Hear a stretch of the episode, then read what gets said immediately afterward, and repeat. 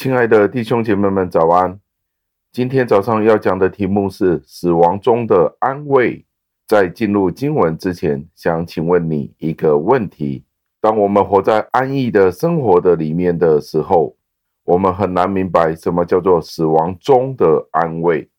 但是，假设我们今天是在乌克兰的里面，陷入战火当中的时候，如果你是一个基督徒，活在一个到处都是破瓦颓垣的环境里面，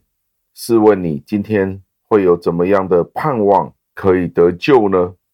让这个思想带领我们进入今天的经文当中。今天的经文是出自于诗篇一百三十八篇的第七节，经文是这样说的：“我虽行在患难中，你必将我救活；我的仇敌发怒，你必伸手抵挡他们。”你的右手也必救我。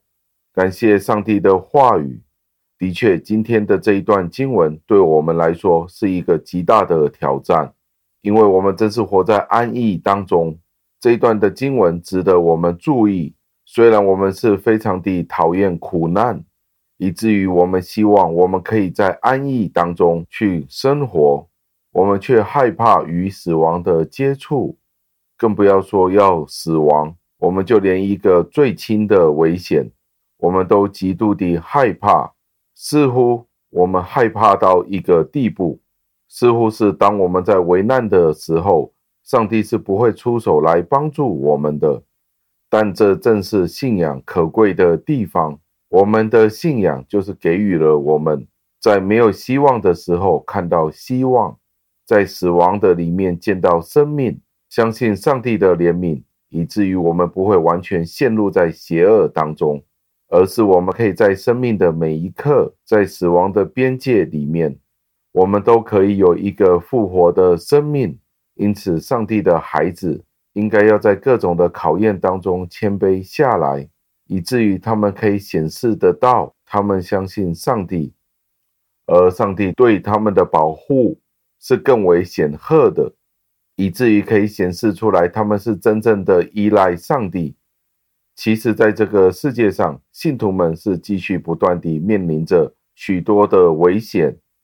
大卫保证，他在上帝的保护底下，他免于受到敌人与敌人下面种种的威胁。大卫在这里宣告，他盼望他在上帝的手中，他盼望上帝伸出他的援手。以至于他可以战胜一切的敌人。在这里，我们可以看到，上帝选择用不断的冲突，不断地将他的孩子们、他的选民们放在冲突当中，以至于可以锻炼他们，以至于他们好像是一只脚在坟墓里面，但是同一时间，另外一只脚在外面可以逃跑出去，可以躲在上帝的翅膀下面。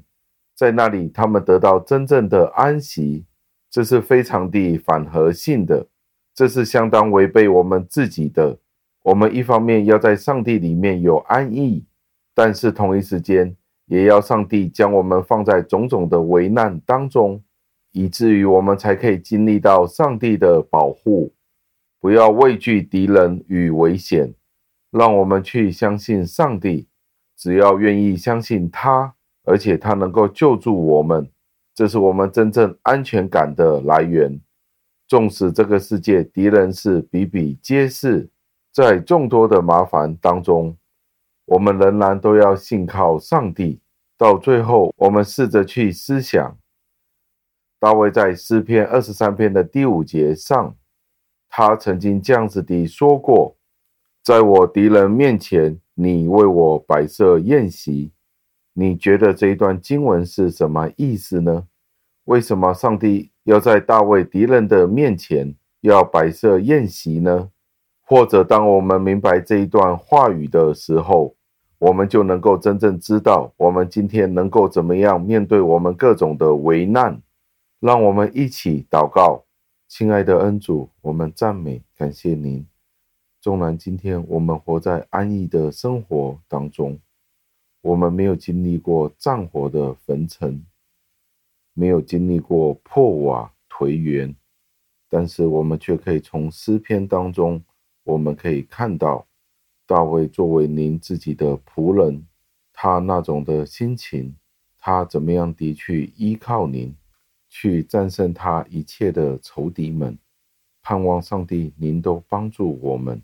可以有这样子的心智。当我们面对生命当中各种高低的时候，纵然有可能不是战火，但是我们却是可以时刻的依靠您，去战胜一切的仇敌。凭着您给我们的信心，同一时间是被动的，也是主动的，去使用您给我们的信心，去面对我们所面对的一切的困难。